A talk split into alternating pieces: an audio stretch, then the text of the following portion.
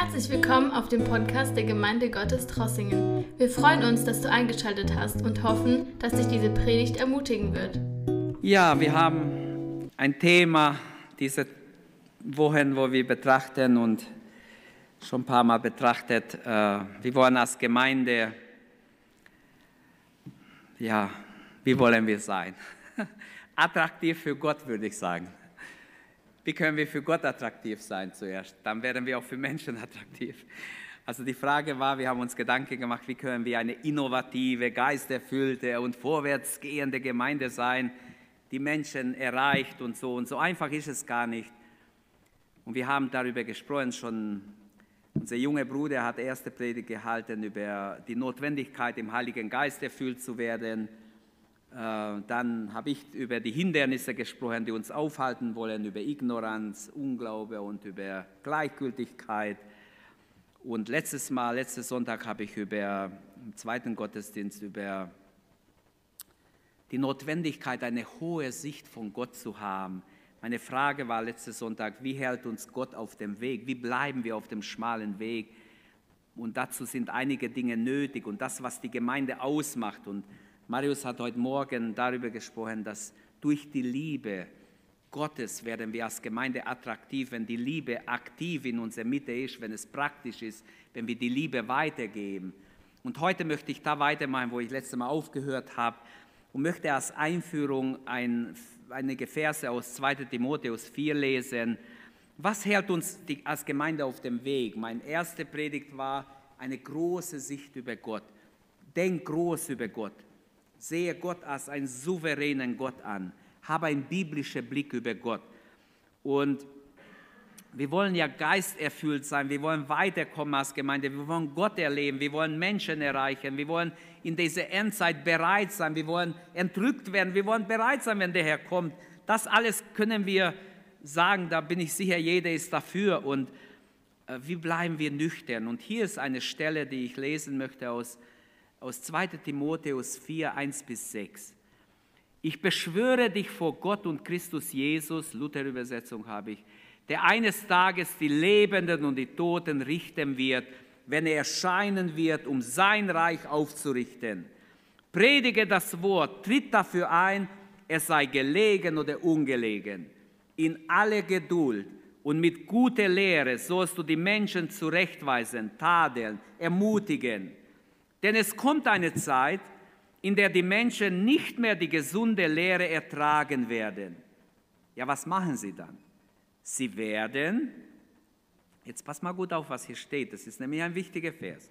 Sie werden sich von ihren eigenen Lüsten, oder andere Übersetzung sagt, eigene Wünsche leiten lassen und immer wieder nach Lehren Ausschau halten. Nach welcher Lehren? Die ihnen sagen, was sie gerne hören wollen. Luther hat übersetzt, im alten Luther steht, die nach ihren Ohren jucken, die ihnen gut, die gut ankommen bei ihnen, die für sie so passend sind. Und sie werden ihre Ohren von der Wahrheit abwenden und sich den Fabeln zuwenden. Du aber bleibe nüchtern, sagt er zu Timotheus, in allen Dingen. Scheue dich nicht für den Herrn zu leiden. Tu das Werk eines Evangelisten. Erfülle die Aufgabe, die Gott dir anvertraut hat, denn ich werde schon bald geopfert und der Augenblick meines Todes ist nahe. Was hält uns als Gemeinde lebendig? Habe ich schon letztes Mal gefragt. Was hält uns auf dem Weg? Und wiederholen will ich jetzt nicht, was ich letztes Mal gesagt habe. Ich habe gesagt, ein, eine große Sicht von Gott zu haben, eine biblische Sicht. Das Zweite, was ich heute ansprechen will, es ist nötig, wenn wir auf dem Weg bleiben wollen, in dieser Endzeit nicht verführt werden wollen, es ist nötig, dass wir festhalten an die absolute Autorität der Bibel. Drittens an die gesunde Lehre. Viertens an persönliche Heiligung und an geistliche Autorität. Aber jetzt gebe ich Gas, ich möchte alle behandeln heute. Äh, die absolute Autorität der Bibel wird von vielen, sogar von Freikirchen, schon aufgegeben. Es gibt freikirchliche Doktoren, Professoren, die schon sagen, ja, man muss halt, man darf doch nicht sagen, dass wer homosexuell ist, lebt in Sünde. Also man muss einfach Verständnis haben, das ist in unserer Kultur ja normal und so. Das heißt, wenn ich das sage, dann verachte ich aber die Schrift. Ich kann nicht beides. Ich kann nicht die Bibel als Gottes Wort akzeptieren und sagen, ja, da mache ich aber die Augen zu. Ich komme noch dazu. Die Autorität der Bibel bleibt unverzichtbar, wenn wir auf die Grundlage der Bibel bleiben wollen. Die Bibel erhebt Anspruch, dass es Gottes Wort ist.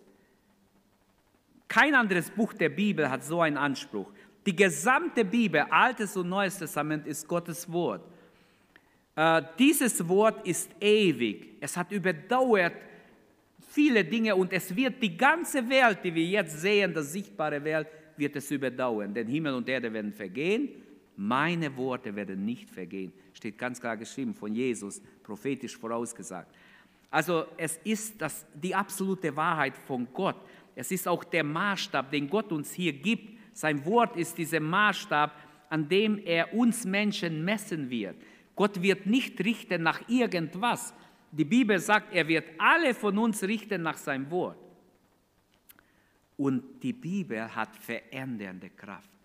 So eine Kraft geht aus. Es ist Kraft im Wort Gottes. Es hat immer noch Kraft zu verändern, zu befreien, auszurüsten. Und die Voraussagen, die Prophetien der Bibel, sie erfüllen sich, immer mehr werden davon erfüllt. Es sind schon Tausende, die erfüllt sind und immer mehr gehen in Erfüllung. Die Bibel wirkt heute noch genauso wie am Anfang. Es heißt in Markus 16, als Jesus entrückt war, gen Himmel, also gen Himmel gefahren ist, heißt in Markus 16, und die Jünger gingen in alle Richtungen und predigten das Evangelium und der Herr war mit ihnen und, und bestätigte ihr ihre Worte durch Zeichen und Wunder. Halleluja. Das ist doch schön. So soll es sein. So ist es eigentlich bis heute, dürfen wir erleben. Immer wieder, dass Gott Zeichen und Wunder gibt. Das Selbstzeugnis der Bibel haben wir in 2. Petrus 1. Ich möchte es noch lesen, ein sehr, sehr wichtiges Wort, wenn es um die Bibel geht. Und da ist der Bezug sowohl, sogar sogar auf das Alte Testament wie viel mehr gilt das vom Neuen? Aber damals gab es ja das Neue so, als wie wir es jetzt haben, gar nicht. Aber dann schreibt der Apostel Petrus, und er bezieht sich ganz klar hier auf das Alte, und so besitzen wir das prophetische Wort umso fester, und ihr tut gut darauf zu achten, als auf eine Lampe, die an einem dunklen Ort leuchtet, bis der Tag anbricht und der Morgenstern in eure Herzen aufgeht indem ihr dies zuerst wisst, dass keine Weissagung durch den Willen eines Menschen hervorgebracht, sondern von Gott her redet den Menschen getrieben oder inspiriert vom Heiligen Geist. Das ist eine sehr, sehr bedeutende Aussage. Da wird ganz klar die Grundlage sozusagen gelegt, auch für das, was Paulus geschrieben hat an Timotheus. Die sind zwei Stellen, die sehr gut einander ergänzen.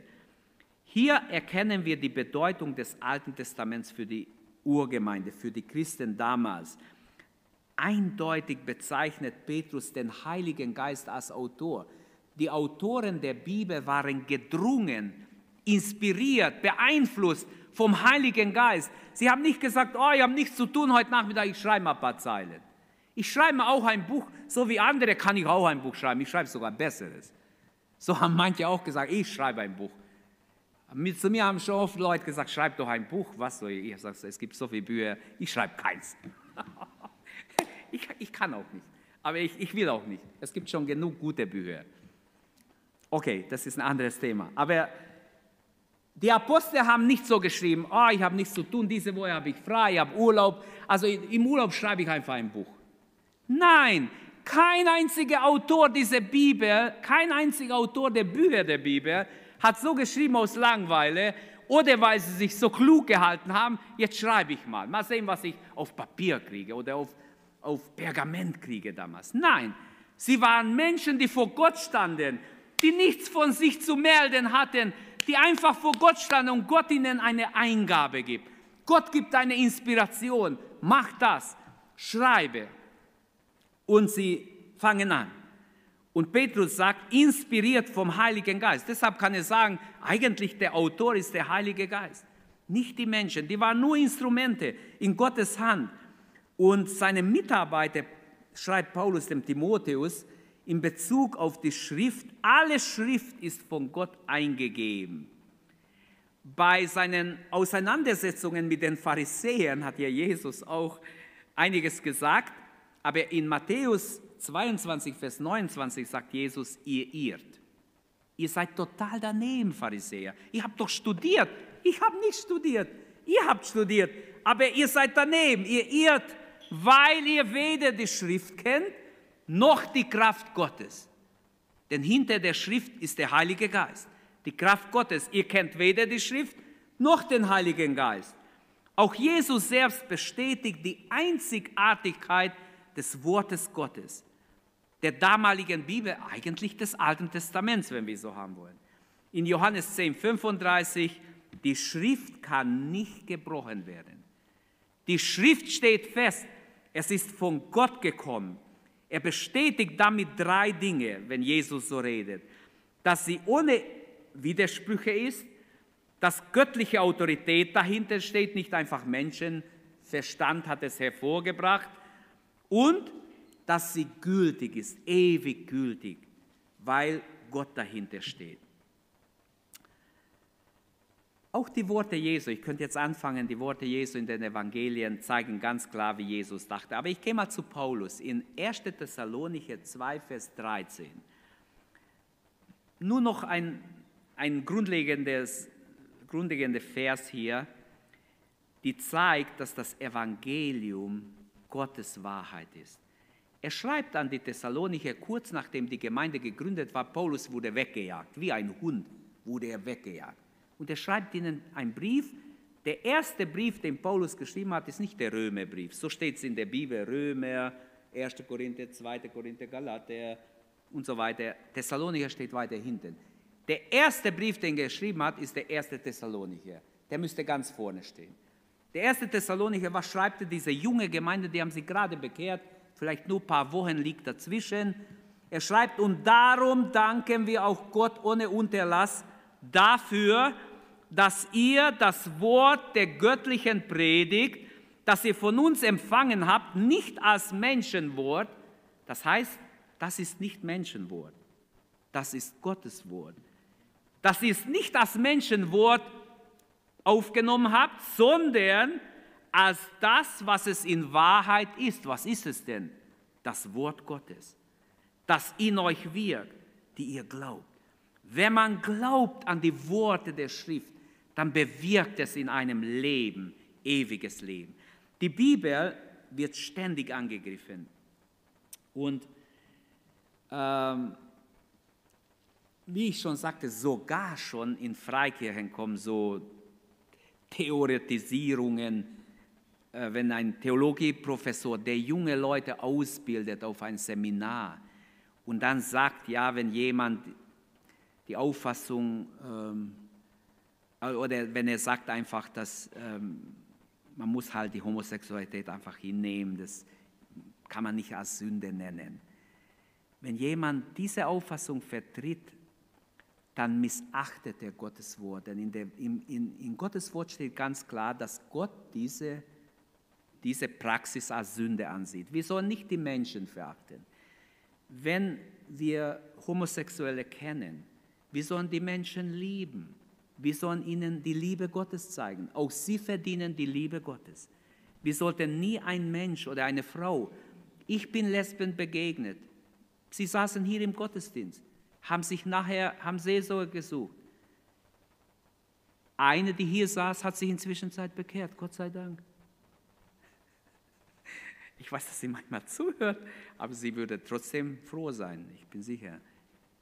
Aber ist klar, ich gehe jetzt nicht und erzähle, wer das ist. Aber faktisch, dass nur durch Liebe und Annahme, ich habe mir Zeit genommen, ich habe mit ihr geweint und gebetet. Sie hat mir vor, Jahr, vor, vor ein paar Jahren gesagt, sie würde gerne aus diesem Milieu loskommen, aber sie weiß nicht wie. Ich habe damals versucht, ich habe mit ich habe Professor Dieterich angerufen, ich habe gesagt, bitte hilf mir, Sie ist ein gläubiger Psychotherapeut. Wie kann ich eine, eine Frau, die lesbisch helfen? Sag mir, was ich habe noch nie einen Fall gehabt. Bitte hilf mir. Also Christian, ich, ich, ich, ich sag dir, wie ich es machen würde. Und klar, ich kann es ja nicht, sie wohnt ja nicht hier jetzt. Und deshalb, ich habe versucht, ich habe gedacht, ich muss jemand finden, eine stabile Frau in einer Gemeinde, wo ihr hilft, irgendwie rauszukommen aus dieser Sache. Aber wisst ihr was? Gottes Wort hat sie berührt und sie kam nicht mehr los. Sie wurde frei. Gott hat sie frei gemacht. Ist doch schön. Inzwischen kenne ich eine zweite, die auch angerufen hat und gesagt hat, du, ich fühle mich schuldig, schmutzig, dreckig, würdest du für mich beten? Ich möchte loskommen, ich habe mich getrennt von meiner Freundin. Ich möchte Jesus annehmen. Und klar, ich habe mich riesig gefreut. Wenn ich das sage, dann möchte ich sagen, ich verachte niemanden, die in diesem Milieu ist. Aber die, die Sache an sich, dieser Lebensstil ist nach Gottes Wort, nach Gottes Denken unrein. Es ist nicht als gut zu heißen. Es ist ein Gräuel in Gottes Augen. So steht es in der Bibel. Ich sage nur, was in der Bibel steht. So steht es. Und deshalb kann ich nicht sagen, ja, wir leben in dieser Kultur, wir müssen es einfach so gut heißen. Wenn wir die Autorität der Bibel akzeptieren, müssen wir sagen, dieser Lebensstil ist sündig. Wer die Bibel nicht als alleinige Autorität ansieht, untergrabt das Wort Gottes. Und es wird noch viel schlimmer kommen. Ihr werdet sehen, es wird verboten werden bald.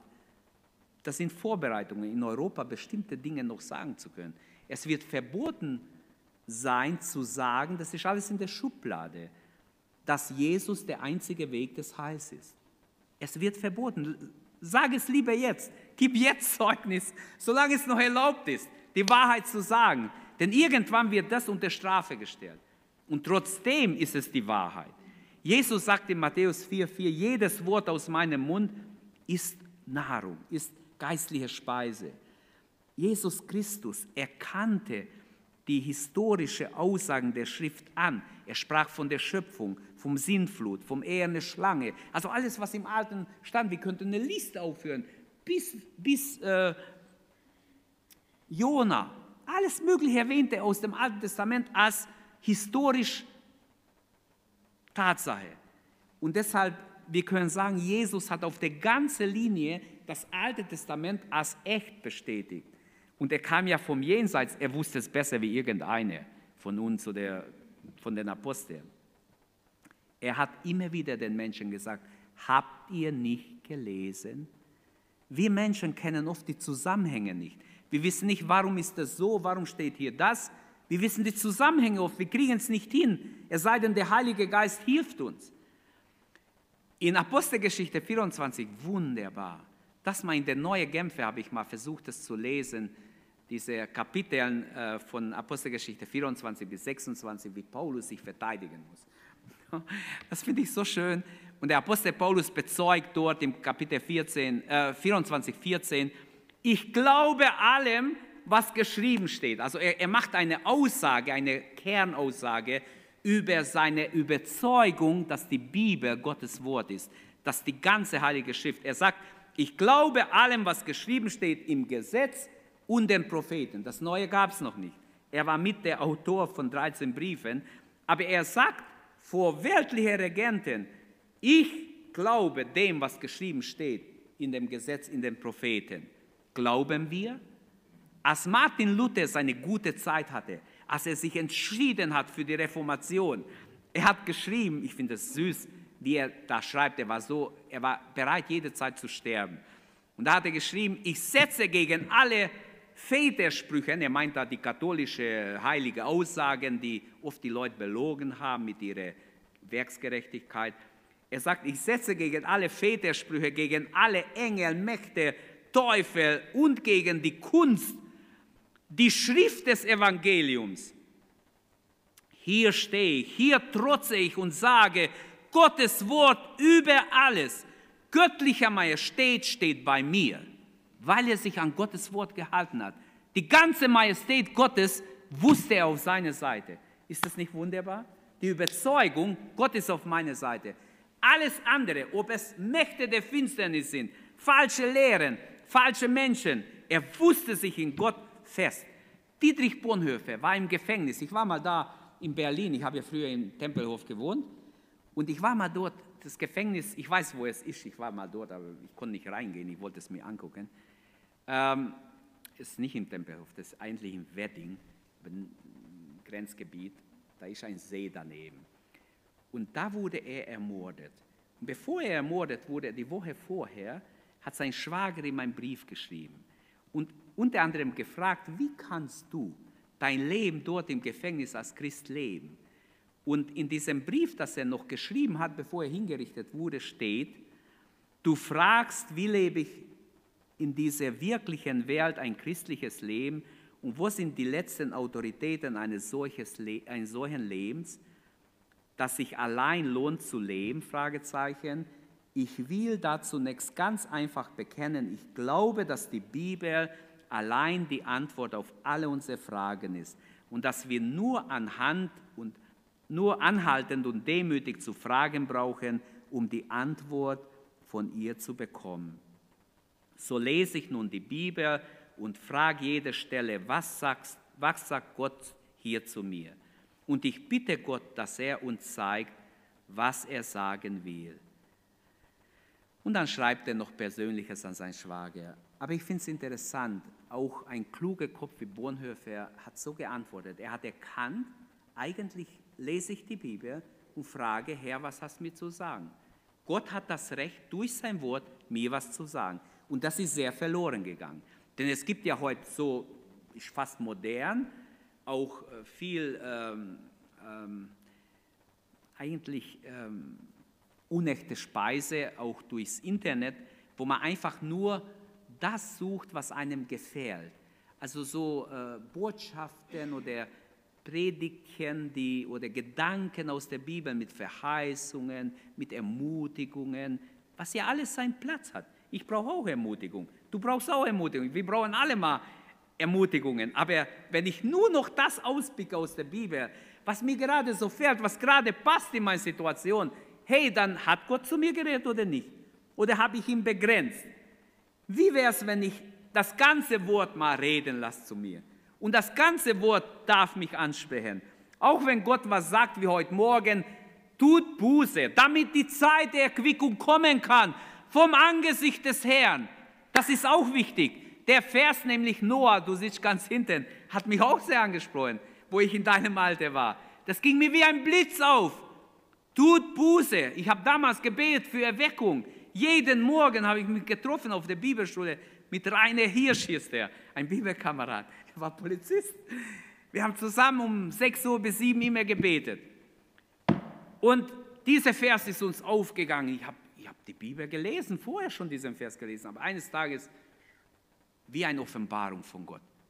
Dieser Vers 19 bis 21 aus, aus Apostelgeschichte 3.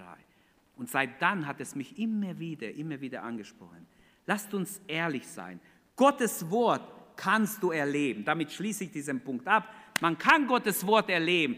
Lasst uns immer festhalten daran, das ist Gottes Wort.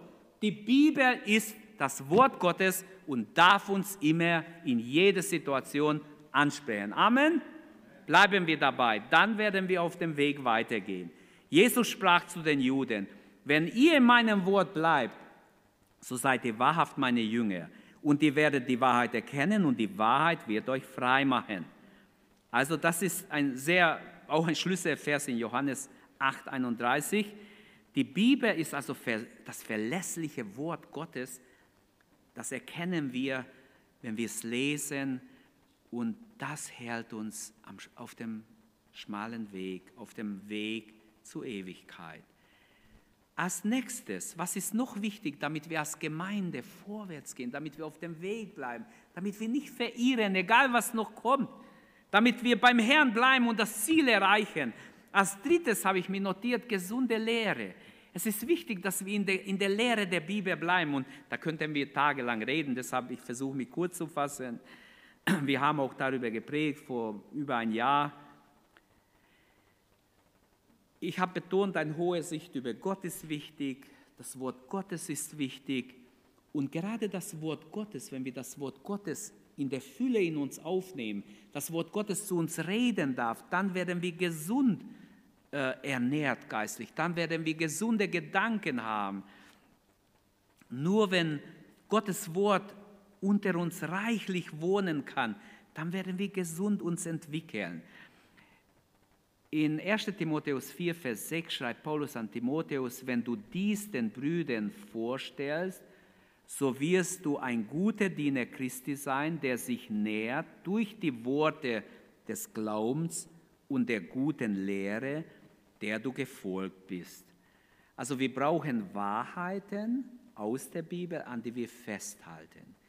Und wisst ihr, ähm, Othniel hat vor kurzem, einen Mittwochabend, eigentlich sehr gut gepredigt. Und er hat gesagt, viele wissen gar nicht, was sie glauben. Und ich wollte ihn nicht unterbrechen, aber es hat sehr gut gepasst in seine Predigt, dass man sagt, dann nimmt bitte unsere Leitlinien, diese DIN A5-Hefte, DIN A4-Hefte zur Hand. Und wenn ihr aufschlägt, gleich am Anfang stehen die 14 Punkte, unser Glaubensbekenntnis, die wir glauben. Und wenn ihr die 14 Punkte durchnimmt, liebe Brüder und Schwestern, junge Leute, ein sehr gutes Instrument. Ich kopiere es euch gerne raus. Ich kann kopieren davon meinen, wie viel ihr wollt. Und das habt ihr einfach alles ruckzuck gelernt. Ich muss es auch mal auswendig lernen. Ob ich es jetzt noch aufsagen kann, ich bin mir nicht mal sicher. Aber ich weiß, was es ist. Der Punkt ist, diese Lehren sind die wichtigsten Lehren, die es in der Bibel gibt. Die 14 Punkte erfassen die ganze Bibel. Bevor du rumliest und zehn Bücher lesen musst, nein, lese diese eine Seite durch und du hast die 14 wichtigsten Punkte, auf die es ankommt, auch wenn du Zeugnis gibst. Es fängt mit Gott an, Jesus, der Heilige Geist, der Mensch, die sind verloren und so weiter. Es geht einfach weiter bis ewige Herrlichkeit, Tod und Ewigkeit und so weiter ein sehr guter Gedanke, wenn du nicht weißt, was du Zeugnis geben sollst, dann nimm doch das als kleine Hilfe. Man kann es klein machen auf DIN A5, kannst es bei dir haben. Ich kann es jedem machen, wenn ihr wollt, ich mache eine Kopie. Ich habe jedem eins mitgegeben nach Hause, jedem Mitglied. Bitte guckt rein, das ist eine sehr große Hilfe, wie man anfängt. Und wenn ihr die Punkte ein bisschen habt, dann habt ihr immer, wisst ihr, was ihr sagt. Der Heilige Geist wird sofort sagen, Punkt 3 ist dran, Punkt 6 ist dran, Punkt 7 ist dran. Oder nein, vielleicht Punkt 14 ist dran. Weil ich komme ins Krankenhaus und besuche jemand und da sitzt ein Mensch und ich habe gesagt, ja, ich bin Pastor, ich möchte beten, kann ich für ja, ja. Da habe ich gebetet und nachher haben wir noch ein bisschen geredet, dann fing er an zu spotten. Hat er mich total, ja, jetzt, jetzt sind Sie da, Herr Pfarrer, ich habe eine Frage an Sie. Und hat angefangen, ich habe gemerkt, er meint es nicht ehrlich. er hat mich nur richtig, er wollte mich richtig so fertig machen. Und ich habe nicht gewusst, soll ich jetzt, soll ich nicht. Ich kann auch angreifen. Ich kann ihm auch die Meinung sagen, aber es ist nicht höflich, wenn ich ihm jetzt schimpfen würde, würde ich ja nicht machen. Aber ich habe gedacht, nee, ich gehe nicht aus dem Zimmer so einfach. Wenn er mich so herausgefordert und er gesagt hat zu mir, da war noch einer da, dass er gerne in die Hölle geht, habe ich gedacht, das schlucke ich jetzt nicht. Ich habe gesagt, wissen Sie, lieber Herr, ich weiß nicht, was Sie haben, ich wünsche Ihnen gute Besserung. Aber eins sage ich Ihnen, Sie sind wahnsinnig falsch informiert. Wenn Sie die richtigen Infos über die Hölle hätten, dann würden Sie jetzt auf die Knie gehen und mich anflehen, mit Ihnen zu beten, dass Sie gerettet werden. Weil Sie haben keine Ahnung, was in der Hölle auf Sie wartet. Das ist so schrecklich, dass Sie jetzt schon zittern würden und nicht mehr wüssten, wie Sie weiterleben. Ihre Krankheit wäre nichts daneben, wenn Sie wüssten, wie schlimm die Hölle ist. Nichts. Der hat mich angeguckt. Der war sprachlos. Plötzlich hat er nicht mehr gespottet. Aber er wollte trotzdem nicht, dass ich für ihn bete. Ich habe gesagt, ich kann für Sie auch beten. Aber ja, lassen Sie es mal. Aber wisst ihr, ich hätte auch gehen können. Ich hätte auch sagen können, auf Wiedersehen, wünsche eine gute Besserung. Habe ich vielleicht auch manchmal gemacht. Aber ich habe empfunden, nein. Vielleicht steht er am Gericht und sagt, ich habe ihm nicht die Wahrheit gesagt. Jetzt weiß er, wenn er überhaupt noch lebt, der war schon ein alter Mann. Jetzt weiß er, sein Spott ist, ist nur aus falscher Information. Ich habe ihm schön erklären können, Sie haben ganz falsche Infos. Jesus hat etwas ganz anderes über die Hölle gesagt. Er sprach von Zähneklappern, von Schrecken, von Wurm, das sie frisst, Tag und Nacht. Sie haben keine Ahnung. Wer sie informiert hat, hat sie falsch informiert. Und er hat riesen Augen gehabt. Ich sage euch, liebe Geschwister, es ist ganz wichtig, dass wir gesunde Lehre haben. Wir sollen geistlich gesund wachsen. Es steht im jüdischen Talmud, ein guter Hinweis in, zu dieser Gedanke. Warum sind Gewohnheiten wichtig? Und das ist wichtig, dass wir gewohnt sind, von der Bibel her unsere Gedanken gut zu holen. Deshalb lest eure Bibel, junge Leute, in jungen Jahren. In jungen Jahren könnt ihr es viel besser kapieren. Ich habe das meiste, was ich von Bibel weiß, so auswendig weiß, habe ich nicht auf der Bibelschule gelernt. Also sage ich euch ehrlich, vor der Bibelschule habe ich das gelesen wie ein Irre. Entschuldigung, wenn ich so sage. Tag und Nacht habe ich die Bibel gelesen, warum auch immer. Ich wusste gar nicht, dass ich es brauche. Ich habe einen Wunsch gehabt, die Bibel zu lesen. Ich habe es ständig gelesen. Ich kannte die Bibel ziemlich gut vorher. Also wenigstens das Neue Testament habe ich sehr gut gekannt. Ich hätte fast jeder Vers sofort gewusst, wo er steht. Im jüdischen Talmud steht, dass die Gewohnheit die Menschen oft verführen, weil sie schlechte Gewohnheiten angewöhnen. Und da steht, achtet auf die Gedanken, denn sie werden Worte. Achte auf deine Worte, denn sie werden Taten. Achte auf deine Taten, sie werden Gewohnheiten. Achte auf deine Gewohnheiten, sie werden Charakter. Achte auf deinen Charakter, sie werden Schicksal. Hab Acht auf dich selbst, schreibt Paulus. 1 Timotheus 4,16. Und auf die Lehre. Beharre in diese Stücke, bleib darin, studiere Gottes Wort für dich, bleib wach, achte auf dich, dass du selber nicht in Sünde fährst. Wie viele wollten auf andere aufpassen und sind selber in Sünde gelandet? Sind wir als Gemeinde in Bezug auf unsere Gewohnheiten wachsam? Es ist ganz wichtig, dass wir da aufpassen. Achten wir auf uns und auf die Lehre. Beschäftigst du dich mit Gottes Wort für dich erstmal und damit du auch etwas für andere hast? Darf Gottes Wort dich korrigieren? Darf Gottes Wort sagen, das ist nicht gut, was du jetzt vorhast? Das ist nicht gut, was du, wie du denkst. Ich will, dass du so denkst. Hat Gottes Wort noch Autorität in dein Herz, in dein Leben? Seid mir nicht böse, wenn ich das sage. Aber ich, ich finde echt, es ist echt traurig. Die Welt kommt so in die Gemeinde, dass wir es gar nicht merken. Was alles wichtig ist, manchmal für Gottes Kinder, es ist echt traurig. Aber vielleicht müssen wir darüber mal reden. Aber es ist wichtig, dass ein Unterschied da ist. Das sagt auch Gottes Wort. Es soll ein Unterschied sein zwischen Gläubiger und Ungläubiger zwischen Gottlose und Gottesfürchtige. Wenn ich, äh, egal in welcher Social Media ich bin, ich muss ja nicht wie die Welt mitmachen, bestimmte Dinge und angeben und was weiß ich. Selbst liken ist wichtig, was, was ich alles verfolge. Es gibt Leute, die so egoistisch sind, dass sich selber nur posten x-mal oder was weiß ich mal. Ich glaube nicht, dass das im Sinne Jesu ist. Wir sollen ein gesundes Selbstwertgefühl haben, das ist biblisch. Aber wir sollen nicht uns selbst, was weiß ich, wie im Vordergrund stellen, sondern es muss an uns etwas sichtbar werden von Jesus. Achten wir auf uns und auf die Lehre, damit wir nicht in die Irre gehen, damit wir nicht der Welt gleich sind. Was sind Kennzeichen für ungesunde Lehre? Mein Punkt ist immer noch, die gesunde Lehre hält uns auf dem Weg als Gemeinde. Wir brauchen gesunde Lehre. Und hier möchte ich noch sagen, nicht das, was nach mein Ohr kitzelt oder wie Luther übersetzt oder das, was mir gerade, was in ist oder was, was mir gerade gefällt, sondern auch mal das, was mir vielleicht nicht gefällt, dass ich das auch annehme, dass ich wirklich offen bin für alles, was Gott hat. Also eine hohe Sicht über Gott, die absolute Autorität der Bibel, gesunde Lehre, persönliche Heiligung. Es ist ganz wichtig, dass wir für uns persönlich, jeder, der Gotteskind ist, der gerettet ist, der einen Bund mit Gott gemacht hat, wenn es um unsere persönliche Heiligung geht, müssen wir ganz klar entschieden sein. Ich will heilig für den Herrn sein. Bestimmte Filme könnte ich nicht angucken. Bestimmte Dinge kann ich nicht angucken. Das würde mich verunreinigen. Das wird Gott traurig machen, den Heiligen Geist in mir. Wenn ich ein Tempel des Heiligen Geistes bin, und wir sind es alle als Gotteskinder, dann wird Gott traurig und der Heilige Geist wird sich zurückziehen. Wenn ich mir Dinge erlaube, wo ich merke, ich habe Unruhe, ich, ich habe Unfrieden darüber, mach's nicht. Äh, es schockiert uns, was die Gesellschaft alles toleriert, was vor zehn Jahren noch äh, verachtet war, oft ist es ganz normal geworden, wie schnell sich, rasant sich alles zum Schlechten verändert in Europa.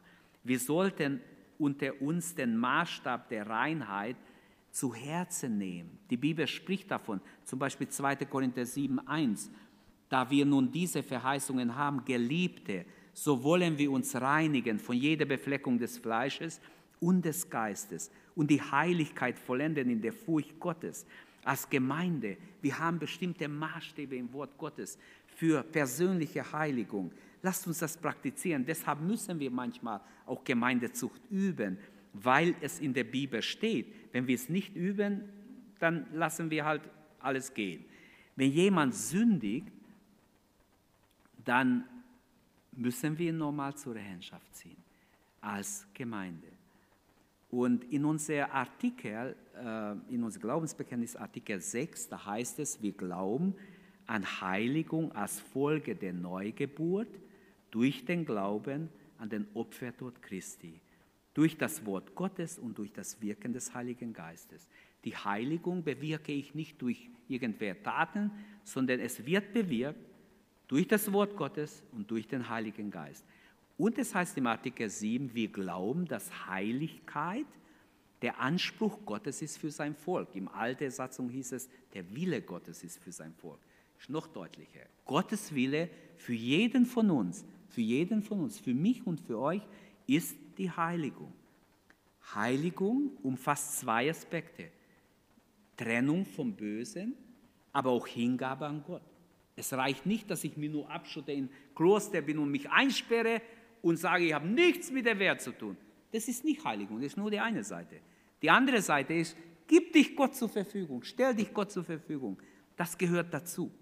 Heiligung schließt auch alles ein, was mit Reinheit, mit innerer Reinheit zu tun hat. Unsere Heiligung soll ja ein bisschen vom Wesen Gottes darstellen. Also Jesus Ähnlichkeit ist wichtig, dass ich mich verwandeln lasse. Und eine letzte Stelle lese ich dazu und dann gehe ich zum letzten Punkt. Paulus schreibt an die Thessalonicher, 1. Thessalonicher 4, 3 bis 7, denn dies ist der Wille Gottes, eure Heiligung, dass ihr euch von der Unzucht fernhaltet, dass jeder von euch sich sein eigenes Gefäß in Heiligkeit und Ehrbarkeit zu gewinnen wisse. Das Gefäß ist ein altes Wort im Griechischen hier. Eigentlich meint es sein Ehepaar näher. Dass jeder sein Ehepartner hat in Heiligkeit, das heißt im Herrn. Nicht in der Leidenschaft und Lust wie die Heiden, die Gott nicht kennen, dass er sich keine Übergreife, Übergriffe erlaube, noch seinen Bruder in der Sache übervorteile, denn Gott hat uns nicht zu Unreinheit berufen, sondern zur Heiligung.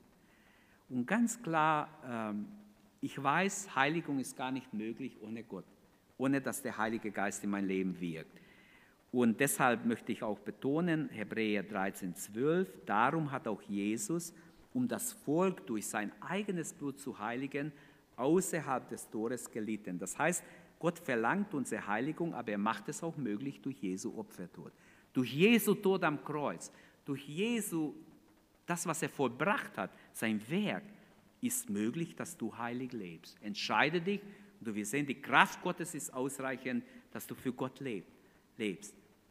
Ein letztes, was auch sehr wichtig ist, dass eine Gemeinde Stabilität hat in dieser Endzeit, ist geistliche Autorität. Was ich meine damit, wir haben angefangen letzten Sonntag damit, dass wir sind ein Leib, viele Glieder. Jedes Glied hat seine Aufgabe. Eine Gemeinde muss verstehen, dass Christus das Haupt des Leibes ist. Nicht ich bin das Haupt als Pastor, nicht die Ältesten, sondern Jesus ist unser Haupt. Und doch ähm, gibt es in der Gemeinde auch verschiedene Berufungen, Aufgaben, die wir ausüben. Es gibt Leiter, die dienen in verschiedenen Aufgaben. Die Bibel sagt, Hebräer 13, 17, gehorcht und fügt euch euren Führern, denn sie wachen über eure Seelen. Ihrem Vorbild zu folgen ist ein Gebot. Klar müssen sie ein Vorbild sein. In 1. Thessalonicher 5 lesen wir, werden wir sogar aufgefordert, dass ihr die anerkennt, die euch äh, im Herrn, die unter euch im Herrn arbeiten und euch vorstehen und euch zurechtweisen und dass ihr sie ganz besonders in Liebe achtet und um ihres Werkes willen. Ich sage das nicht für mich, wirklich nicht. Aber es ist falsch, wenn wir diesen Punkt vernachlässigen. Und manchmal denke ich, der Zeitgeist ist sehr, sehr in zur Zeit, dass man das macht. Und ich sehe, wie manche geistliche Leiter total verachtet werden. Es ist ganz wichtig, dass wir in eine Gemeinde äh, oder in der Gemeinde, in unserer Gemeinde, dass wir sehen, Gott hat gesetzt Menschen, nicht nur den Pastor, auch die Ältesten, und dass wir sie respektieren, schätzen. Natürlich dürfen wir auch sie an ihre Fehler hinweisen. Geistliche Leitung oder Führung soll in einer Gemeinde geachtet werden. Gehorcht euren Lehrern, fügt euch ihnen, denn sie wachen über eure Seelen als solche, die einmal Rechenschaft ablegen werden oder müssen, damit sie es mit Freuden tun. Die Gemeinde Jesu ist nicht eine Demokratie, wo jeder rumstreiten kann und meinen kann, sich durchsetzen kann. Es ist eigentlich eine Theokratie. Und doch alle, wir alle sind unterordnet der Autorität Gottes. Nur dann funktioniert es, wenn jeder von uns sich Gott ergibt. Wir sind alle abhängig von ihm. Also die Gesamtaktivität von christlichen Leitern lässt sich in einem Wort fassen, wache. Wachet. Wir alle, die Leiter, die ganze Gemeinde eigentlich so wachen. Und besonders für uns steht geschrieben, Menschenkind, ich habe dich zum Wächter für das Volk äh, ernannt wenn immer ich dir eine Botschaft gebe, sollst du die Menschen in meinem Namen warnen. Und so könnte ich jetzt ganze Listen aufführen. Es ist nicht einfach, wenn man Verantwortung hat in der Gemeinde, denn Gott wird uns zur Rechenschaft ziehen. Ich fasse zusammen, damit die Gemeinde als Leib Christi funktioniert, damit wir eine vorwärtsgehende Gemeinde sind, auf dem Weg bleiben, auf dem Weg den Jesus uns zeigt, den die Bibel uns zeigt, auf dem schmalen Weg bleibt oder egal wie ich es jetzt beschreibe, ist es wichtig, diese hohe Sicht über Gott zu haben. Dass wir einfach groß über Gott denken, Gott alles zutrauen, auch das Unmöglichste, erwarte Großes von Gott. In jeder Situation, gib nicht auf, erwarte ein Wunder von Gott, egal um was es geht. Und das sage ich mir und sage es euch allen. Amen. Egal ob es Krankheit ist, ob Not, finanzielle Not, egal welche Not. Gott hat immer einen Weg. Und dann als zweites haben wir gesehen, wir halten fest an die Autorität der Bibel. Egal was kommt, wenn alle es erklären, es gibt immer mehr Theologen, die, die sagen, ja, es irgendwo, äh, ich muss suchen, wo sind die Worte Jesu? Ah, ich habe ein Wort gefunden, das könnte von Jesus sein. Aber alles andere, das haben irgendwelche Menschen nachgeschrieben. Und so versuchen sie, die Menschen zu verführen. Das ist doch nicht das ist noch nicht, was die Bibel sagt. Die Bibel sagt, ich habe es euch gelesen, die Bibel sagt, hat Anspruch, dass es von Gott gegeben ist, inspiriert durch den Heiligen Geist und dass Gott Gehorsam erwartet sein Wort gegenüber. Sein Wort ist wie eine Richtschnur für unser Leben. Als drittes haben wir gesehen, die gesunde Lehre ist wichtig, dass wir verankert sind in, in der Bibel. Nicht nur, dass wir sagen, ja, ich glaube an Gottes Wort, aber ich muss auch lesen, ich muss auch das Gesunde aus der Bibel an mich herannehmen. Und dann die persönliche Heiligung. Es besteht nicht nur in äußeren Dingen, glaubt mir Geschwister, aber auch mein Äußere wird beeinflusst, wenn ich vor Gott stehe. Ich werde nicht mich wie die Welt benehmen. Weder im Wort, noch mein Wortschatz wird nicht so sein. Manche Worte, manchmal komme ich zu Leuten, und sage, hallo, dieses Wort solltet ihr als Familie aus eurem Wortschatz streichen. Und die Leute gucken mich an. Ja, ich bin dafür. Bitte streicht es, es wird euch schaden. Es schadet euch jetzt schon. Es wird euch Kinder schaden. Bitte streich's. Als unsere Kinder klein waren, haben sie auch manchmal vom Kindergarten Sachen mitgenommen. Ich habe gesagt, wo hast du das Wort gehört? Daniel, wo hast du das Wort gehört? hat mich so angeguckt, ich habe gesagt, dieses Wort, wenn ich noch einmal von dir höre, ich bin echt, ich habe ihn nicht geschlagen, keine Sorge. Aber ich war total entschlossen, dieses Wort in unser Heim nicht einmal mehr ausgesprochen. Er war einverstanden und hat sich auch daran gehalten. Ich habe es nie mehr gehört. Und natürlich darf ich es auch nicht sagen. Einmal habe ich ein Wort gesagt. Papa, du hast mir gesagt das Wort. Das war nicht das schlimme Wort, aber es war ein anderes Wort. Hat er mir gleich gesagt, Papa, du hast mir dieses Wort gesagt, ich es nicht gebrauchen. Okay, Entschuldigung, Daniel. Du hilfst mich, versuch's nie mehr zu gebrauchen. Finde ich wunderbar, wenn die Kinder den Eltern helfen. Aber ich will damit das sagen, was ich meine. Persönliche Heiligung, auch im Wortschatz. Bestimmte Dinge, die die Welt so reich ausrutschen lässt, ist bei uns nicht, weil wir haben ja die Frucht des Geistes, Selbstbeherrschung. Wieso soll ich einfach nur irgendwas rauslassen, was dreckig ist, was schmutzig ist? Nein, der Herr will da auch helfen, dass wir wachsen. Und dann ist auch wichtig, dass wir beten, dass Gott wirklich in der Gemeinde die Leitung der Gemeinde segnet, ausrüstet mit geistlicher Sicht, mit Führung, mit Salbung. Lasst uns dafür beten. Lasst uns einfach aufstehen und jetzt beten. Eigentlich wollte ich ähm, für was anderes noch beten. Ich glaube, Gott sucht Menschen, die, die treu sind zu seinem Wort, die treu sein wollen bis ans Ende. Er verspricht seine Treue und wer möchte treu sein? Für den können wir jetzt beten.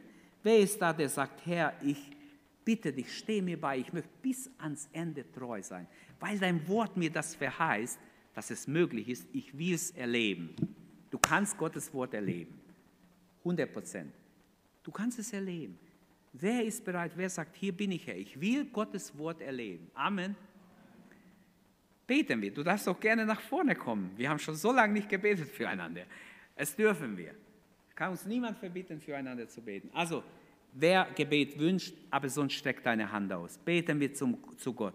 Herr, ich möchte treu bleiben bis ans Ende. Ich möchte bis ans Ende festhalten in Treue, in Gerechtigkeit an dich. Und Gott wird uns halten. Halleluja. Herr, wir beten, dass du, der du ein treuer Gott bist, uns Danke, dass du unsere Predigt angehört hast. Wenn dich die Botschaft angesprochen hat, dann teile sie gerne mit deinen Freunden und Bekannten, dass auch sie diese Predigt hören können. Wir wünschen dir Gottes Segen.